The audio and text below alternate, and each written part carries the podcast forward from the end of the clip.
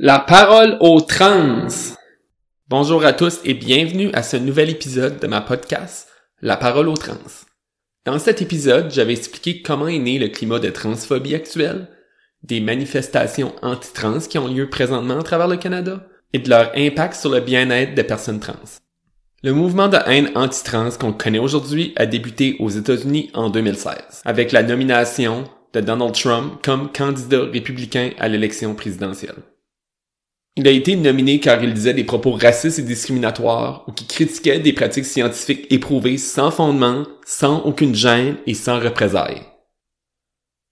Ces positions ont rejoint beaucoup d'Américains moins éduqués en région rurale ainsi que des communautés religieuses typiquement anti-2 plus disaient des choses que des politiciens auraient jamais dit en public auparavant. Puis c'est ça qui a complètement changé la façon de faire la politique, pas juste aux États-Unis, mais à travers le monde. C'est maintenant devenu un pari gagnant pour les politiciens, justement, d'avoir des propos ouvertement racistes et discriminatoires pour aller chercher des votes. Dans les premiers mois de son mandat, Trump a mis en place plusieurs politiques pour retirer des droits aux personnes trans, que ça soit le retrait de certaines directives euh, gouvernementale pour aimer la discrimination basée sur l'identité de genre ou de bannir les personnes trans de l'armée. Dans les années qui ont suivi, il y a eu une augmentation fulgurante du nombre de politiciens républicains élus sur des plateformes contenant des politiques voulant retirer les droits des personnes trans. Et au même moment, on observait dans la sphère publique une augmentation de la transphobie, dû au fait que les personnes trans sont plus visibles dans la société, car il y en a plus qui font leur coming out puis décident de sortir du placard. Le plus célèbre de cette nouvelle vague de politiciens républicains est Ron DeSantis en Floride qui a été élu en 2019 et que durant son mandat a déposé plusieurs des lois les plus transphobes aux États-Unis, dont la Don't Say Gay Bill qui bannit euh, l'enseignement de la diversité sexuelle et de genre dans les écoles de la Floride, euh, une loi pour bannir l'accès aux salles de bain aux personnes trans et bloquer l'accès aux soins de santé pour les personnes trans de moins de 18 ans. Beaucoup d'États se sont inspirés des mesures à Ron DeSantis pour adopter leur propre projet de loi. Un autre événement important dans la naissance du climat transphobie actuel fut la pandémie de la COVID-19 cette pandémie a amené plusieurs groupes d'extrême droite qui habituellement travaillaient chacun de leur côté à travailler ensemble pour protester contre la vaccination obligatoire. Les groupes qui protestaient contre les vaccins sont maintenant les groupes qui protestent contre les droits trans.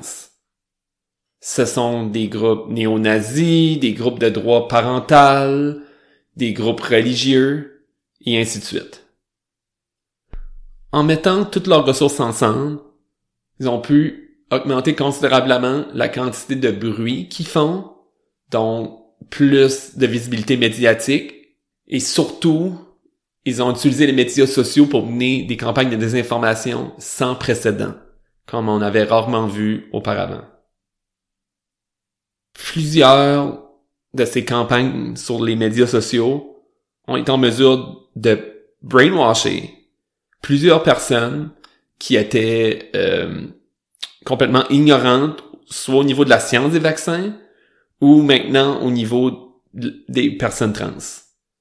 Donc, ça leur permet justement d'agrandir justement leur euh, soutien dans la société. Car une fois que tu commences à regarder ces messages, des informations-là, ton flux de messages sur les médias sociaux, que ce soit euh, Facebook, Instagram, va être inondé encore plus de ces messages-là, des informations. Donc, il n'y a plus aucune façon pour des personnes trans ou des alliés de fournir de l'information fiable et véridique à ces personnes-là parce qu'ils sont complètement endoctrinés dans ces fausses vérités-là. En 2020, au même moment qu'on traversait les pires moments de la pandémie de COVID-19, c'est à ce moment-là qu'on a vu plusieurs projets de loi anti-trans être présentés dans des législatures américaines. Au Idaho, on a déposé la première mesure pour bannir les jeunes étudiants trans des équipes sportives associées aux gens qui s'identifient dans leurs écoles. La première loi a été déposée au Idaho, puis après ça, 16 autres États ont suivi en 2020. Même si en novembre 2020, Joe Biden a été élu président des États-Unis, il y a quand même eu un plus grand nombre de politiciens républicains élus dans les différentes législatures, que ça soit à Washington ou dans les États, avec des plateformes anti-trans. Donc, c'était encore pire que en 2016 ou dans les élections de mi-mandat en 2018. C'est pour cette raison-là qu'en 2021, au moment que la société a commencé à reprendre ses activités normales après les différentes fermetures liées à la COVID-19, qu'on a vraiment observé une normalisation dans la société du discours anti-trans. Donc les groupes qui étaient opposés ouvertement à la vaccination obligatoire ont commencé à vraiment virer leur focus sur les politiques anti-trans, donc faire des manifs et faire du lobby auprès des politiciens pour que ces lois-là soient adoptées. En 2020, il y a eu 66 projets de loi qui ont été déposés pour retirer des droits à la communauté trans. Mais c'est en 2021 qu'on a vraiment commencé à avoir une grosse augmentation de, la quantité de ces lois-là. Avec 144 lois qui ont été déposées, puis 18 qui ont été adoptées officiellement. Puis cette tendance s'est continuée les années suivantes. C'est aussi en 2021 qu'on a commencé à avoir plusieurs lois pour bannir l'accès aux soins de santé pour les personnes trans, que ce soit des mineurs ou des adultes. En 2022, il y a eu 174 lois déposées, puis 26 qui ont passé. Et cette année, on a aussi vu la Cour suprême des États-Unis renverser les protections qui protégeaient le droit de l'avortement. Ceci démontre que toutes les mesures qui touchent vraiment notre droit d'autodéterminer qui on est, que ce soit l'identité de genre, l'orientation sexuelle ou justement le droit de choisir qu'est-ce qu'on fait avec notre corps sont tous liés. Puis la plupart des groupes qui manifestent contre les droits des personnes trans, ça va être les groupes qui vont s'attaquer à l'avortement ou à la diversité d'orientation sexuelle. En 2023, on a atteint un nombre inégalé de projets de loi.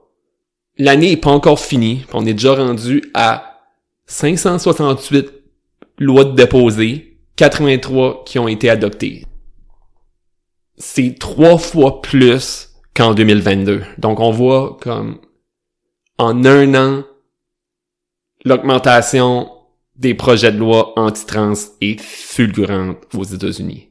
Et c'est vraiment effrayant. Donc là, si je reviens justement au Canada, euh, le mouvement de haine anti-trans a vraiment pris son envol en 2022, quand on a commencer à reprendre nos activités normales après la COVID-19. La première cible a été les activités de Drag Storytime organisées dans nos bibliothèques à travers le Canada. C'est des activités qui se déroulaient depuis des années dans nos bibliothèques sans protestation et qui sont très appréciées de plusieurs parents. Euh, j'ai déjà été à plusieurs drag storytime puis je peux vous dire que les artistes de drag sont vraiment bonne à raconter des histoires. Ce sont des belles histoires pour enfants qui promouvent vraiment des belles valeurs d'inclusion et de diversité, pas juste pour la communauté de LGBTQIA+, mais pour tous. Maintenant, il y a des protestations à presque tous les drag storytime organisés dans nos bibliothèques d'un océan à l'autre. Puis aussi les artistes de drag sont régulièrement visés par des menaces de mort, puis il y a eu plusieurs événements de drag qui sont annulés, ce qui les prive de leurs revenus. Cette semaine, il y a eu un spectacle de drag qui a été annulé dans le nord du Nouveau-Brunswick parce que les artistes et les promoteurs du spectacle ont été visés par des menaces de mort. C'est important de comprendre que les artistes de drag puis la communauté trans font le même combat. Puis c'est important qu'on est tous solidaires un de l'autre. Parce que tout ce qu'on veut, c'est d'être nous-mêmes. En avril 2023, nous avons eu la première mesure anti-trans qui a été adoptée par un gouvernement au Canada, quand le ministère de l'Éducation du Nouveau-Brunswick a modifié la politique 713 pour rendre obligatoire le consentement des parents pour qu'un jeune de moins de 16 ans puisse demander l'usage d'un prénom et pronom préféré à l'école, ainsi qu'enlever les protections qui garantissaient aux jeunes personnes trans de faire du sport dans les équipes associées à leur identité de genre. En août 2023, le gouvernement de la Saskatchewan a adopté des mesures similaires que le Nouveau-Brunswick et en plus banni les groupes de défense des droits de LGBTQIA+, d'aller faire des formations dans les écoles et a aussi donné l'option aux parents de retirer leurs enfants des cours d'éducation sexuelle et d'identité de genre. De plus, si le gouvernement conservateur est réuni en Saskatchewan, il y aura des mesures similaires qui seront adoptées dans cette province. Donc, on voit la même progression au niveau de l'adoption de lois retirant les droits des personnes trans qu'aux États-Unis. Ça débute petit, puis ça fait boule de neige par la suite, puis ça augmente de manière exponentielle. On voit aussi au Canada qu'il y a plus de politiciens qui expriment des propos, que ce soit racistes, homophobes ou transphobes. Par exemple, au Nouveau-Brunswick, le premier ministre Glenn Higgs a à maintes et maintes reprises euh, fait de la désinformation ou tenu des propos transphobes à l'Assemblée législative, tout comme Bill Hogan, le ministre de l'Éducation, et Chris Austin, le ministre de la Justice. On voit la même normalisation discours de haine anti-trans dans la sphère publique et politique au Canada qu'on observe aux États-Unis ces dernières années. C'est la même chose. Il faut éviter à tout prix que d'avoir des politiques puis des mesures retirant des droits aux personnes trans dans une plateforme politique deviennent une façon pour un gouvernement de se faire élire et de gagner des votes comme c'est le cas aux États-Unis. C'est pour cette raison qu'il est important plus que jamais d'élire des politiciens qui vont faire en sorte que les droits des personnes trans soient protégés. Je vais maintenant passer à la deuxième partie euh, de cet épisode qui va plus se pencher sur les manifestations anti-trans qui ont lieu actuellement au Canada. La manifestation qui a eu lieu le 20 septembre fut organisé par l'organisme Million March for Children. Cet organisme-là regroupe des personnes euh, avec des valeurs justement anti-trans puis anti-2S LGBTQIA+, vraiment de différents horizons, que ça soit des personnes qui viennent de groupes religieux, des membres de certaines communautés culturelles ou ils ont été élevés dans un climat où des personnes queer était criminalisé, puis c'était interdit. Puis aussi des personnes vraiment des mouvements euh, néo-nazis ou vraiment anti-diversité.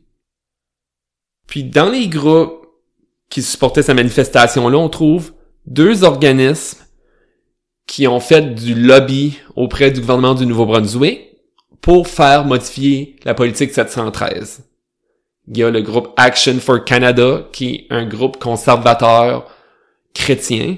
Puis Right Now, qui est un groupe pro-vie qui lutte justement pour retirer l'accès à l'avortement, puis qui est contre tout ce qui est diversité sexuelle et de genre.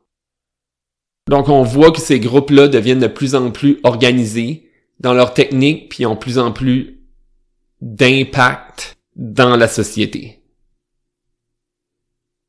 Puis la partie la plus dangereuse de tout ça, c'est que t'as des personnes plus modérées qui s'intègrent à ces groupes-là, par exemple des parents qui vont manifester pour le droit parental. C'est pas des personnes qui vont être transphobes à cause de, de croyances religieuses ou culturelles. C'est à cause de la peur de l'inconnu ou qui ont été victimes de la désinformation. Puis la présence de ces gens-là à des manifestations donne juste plus de pouvoir et de visibilité à ces groupes-là qui sont profondément anti-trans c'est une des raisons pour vraiment focuser notre temps à éduquer ces gens-là, puis à vraiment euh, tendre la main à ces gens-là pour être capable de leur faire réaliser que qu'est-ce qu'ils font? Ils font supporter des voix qui vont pousser des mesures anti-trans dans nos gouvernements, qui vont nuire aux personnes trans, puis tu peux pas t'allier à ces groupes-là puis t'appeler un allié de la communauté trans. C'est impossible. À l'opposé, les personnes vraiment qui sont dans les groupes les plus extrêmes puis les plus fortement anti-trans, ceux-là vont être très difficiles à éduquer. c'est pour ça que nos gouvernements doivent nous protéger des mesures que ces groupes-là vont tenter de faire adopter. Parce que eux, c'est très idéologique, c'est littéralement du brainwashing, sont brainwashés à penser que les personnes trans, on est des monstres, puis on nuit au bien-être de tous quand c'est pas le cas. On est, on différent, puis qu'est-ce qui fait la richesse de notre société? C'est la différence des gens. Parce qu'on serait tous pareils, la société, elle serait super plate, puis pas le fun. Puis on pourrait pas surmonter les défis auxquels on va faire face comme société dans les prochaines années. Parce que une diversité de gens, que ça soit culturel, d'orientation sexuelle, de genre, de couleur, parce qu'une diversité de gens, ça amène une diversité d'idées. Ça va nous permettre de résoudre les problèmes les plus complexes. Là, je vais prendre le temps de bien expliquer pourquoi l'argumentaire poussé par ces groupes puis le mouvement anti-trans fait absolument aucun sens, puis est aucunement basé sur des faits scientifiques et vérifiables. Premièrement, euh, le mouvement anti-trans parle souvent que des artistes de drag, que ce soit les membres de la communauté de LGBTQIA+, ou même les cours d'éducation sexuelle puis de diversité, vont endoctriner les enfants ou groomer les enfants à devenir trans, gay, et ainsi de suite. C'était les mêmes arguments qui étaient utilisés dans les années 70 par les groupes justement homophobes qui étaient contre le mariage gay. Donc, on voit les mêmes arguments utilisés, sauf avec un différent emballage. Donc, je vais être très clair. Les seules personnes présentement qui font de l'endoctrination, c'est les parents qui font partie de ces mouvements-là anti-trans, puis littéralement qui brainwash leurs enfants, puis qui leur font croire que les personnes trans sont des monstres qu'on doit éradiquer. Dans les manifestations la semaine dernière, on a vu pour la toute première fois l'usage des enfants comme armes, littéralement. Les enfants étaient utilisés pour voler les pancartes des, des comptes manifestants, voler leurs drapeaux, mais aussi pour faire vraiment du bullying, donc y aller littéralement avoir un groupe d'enfants qui va sur une personne trans, qui lui dit à répétition qu'elle mérite pas d'exister, qu'il la met genre à répétition, puis aussi littéralement on parle, c'est vraiment du bullying. Il y a eu des exemples même de d'enfants qui ont pris des haut-parleurs, se sont mis littéralement à crier dans la face de personnes trans. Puis leur crier des messages de transphobie dans les oreilles. Tout ça sous l'ordre des parents.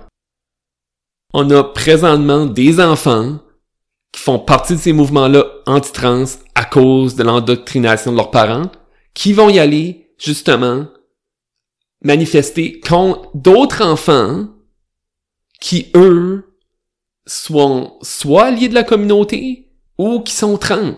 Donc, on a des enfants qui manifestent contre d'autres enfants. C'est, et qui leur disent qu'ils n'ont pas le droit d'exister c'est dur pour moi d'imaginer de quoi de plus incorrect et dégueulasse, littéralement.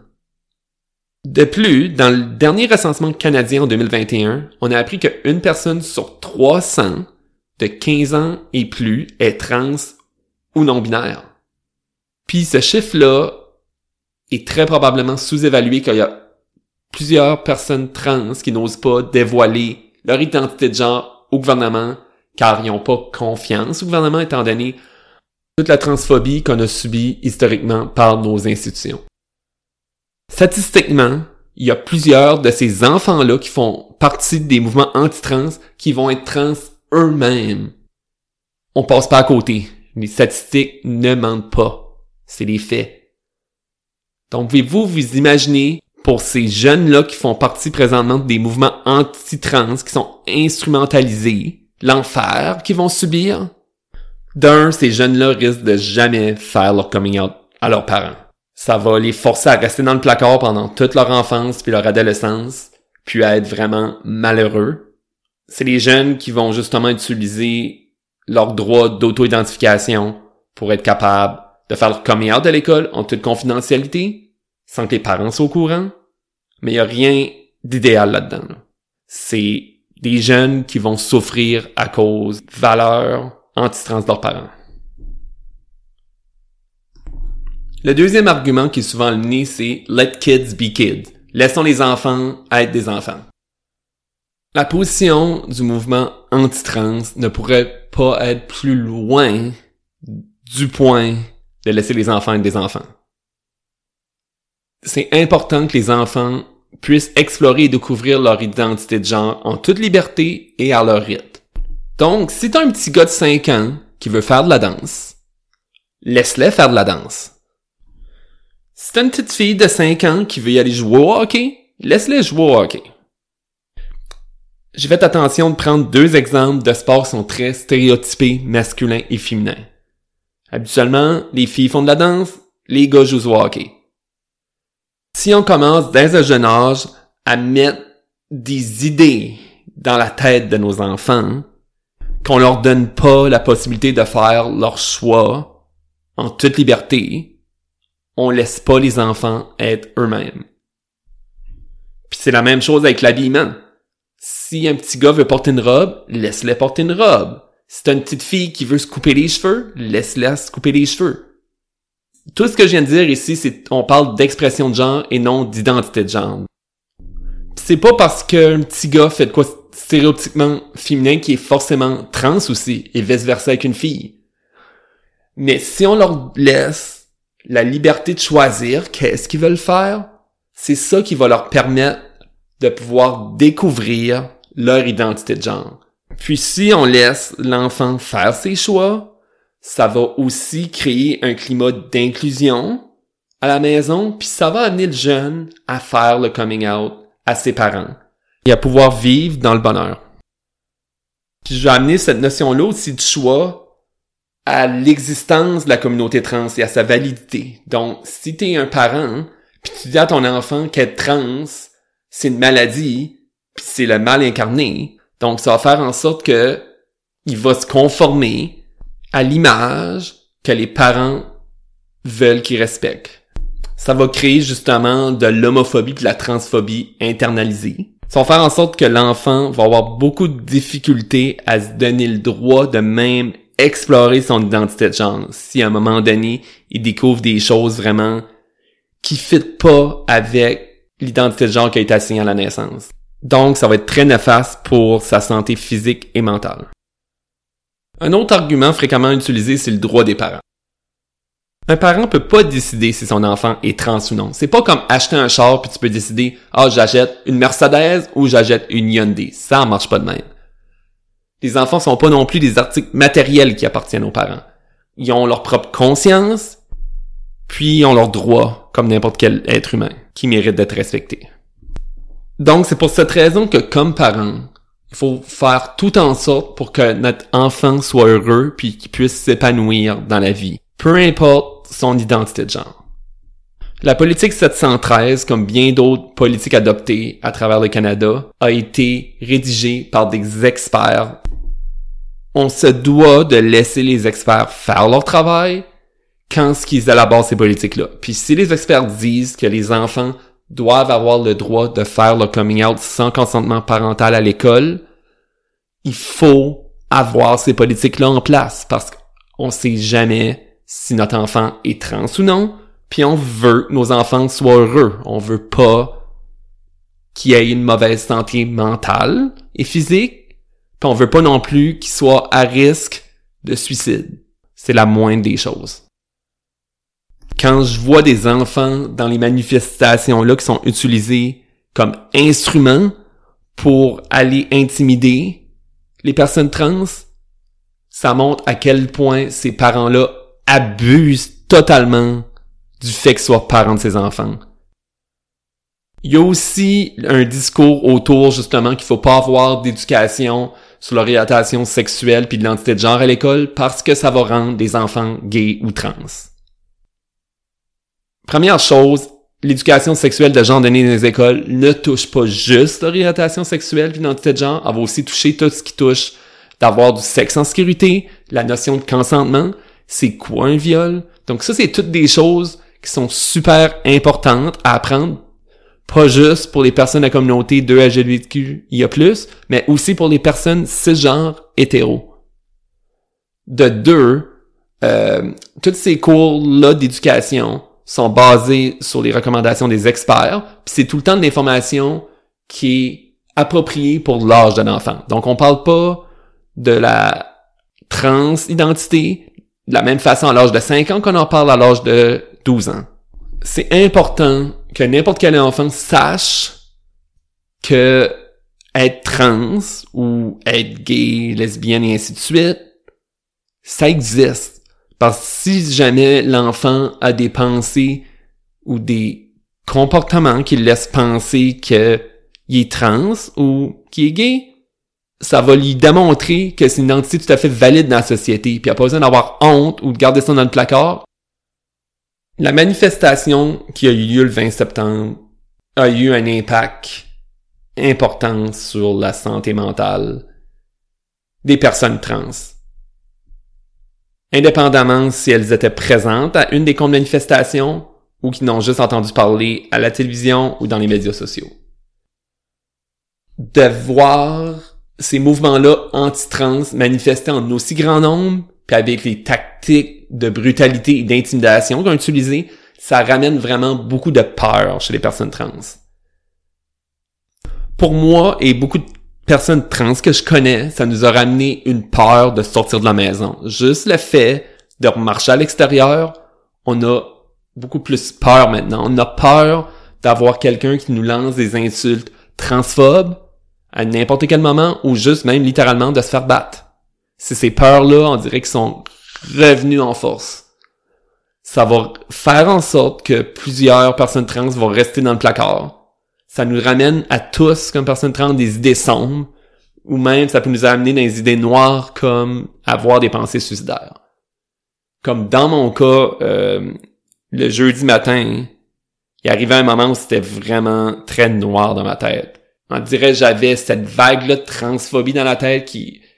J'entendais toutes ces personnes-là dans ces manifestations-là que j'avais vues à la télé me dire que j'avais pas le droit d'exister, euh, mais mes à répétition, puis juste de voir tous ces jeunes-là avec un haut-parleur me crier dans la face puis me bullier, même si c'est pas moi qui l'ai vécu, mais de voir certains de mes amis vivre ça, c'est devenu très noir dans ma tête.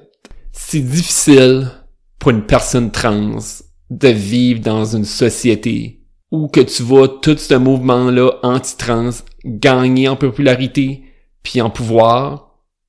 Puis après ça, c'est dur de se dire que la société veut de nous.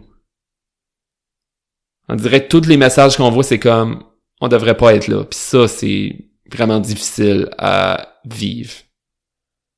Cette peur-là atteint un tel niveau que je me sens plus à l'aise de même aller manifester pour défendre mes droits, étant donné que les tactiques que le mouvement anti-trans utilise sont tellement brutales que pour moi, ça me rendrait beaucoup trop vulnérable à être intimidé ou brutalisé par un groupe de personnes, encore plus des enfants, puis ça pourrait vraiment me ramener à des événements traumatiques que j'ai vécus dans le passé à l'école, de vivre cette haine-là anti-trans en personne lors d'une manifestation serait extrêmement néfaste pour ma santé mentale. Ceci m'amène au dernier point de cet épisode, qui est de comment supporter nos personnes trans dans le climat de haine actuel, puis comment, comme allié de la communauté trans, on peut aider à faire renverser la vapeur, puis freiner cette transphobie-là.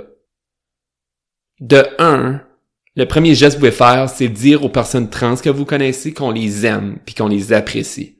Pour moi-même, d'entendre ça, ça fait vraiment une différence, surtout quand t'as tous ces messages-là de transphobie qui te rentrent dans la tête, puis qui se deviennent noirs dans ta tête, c'est très facile de se sentir seul. Il faut éduquer et sensibiliser son entourage.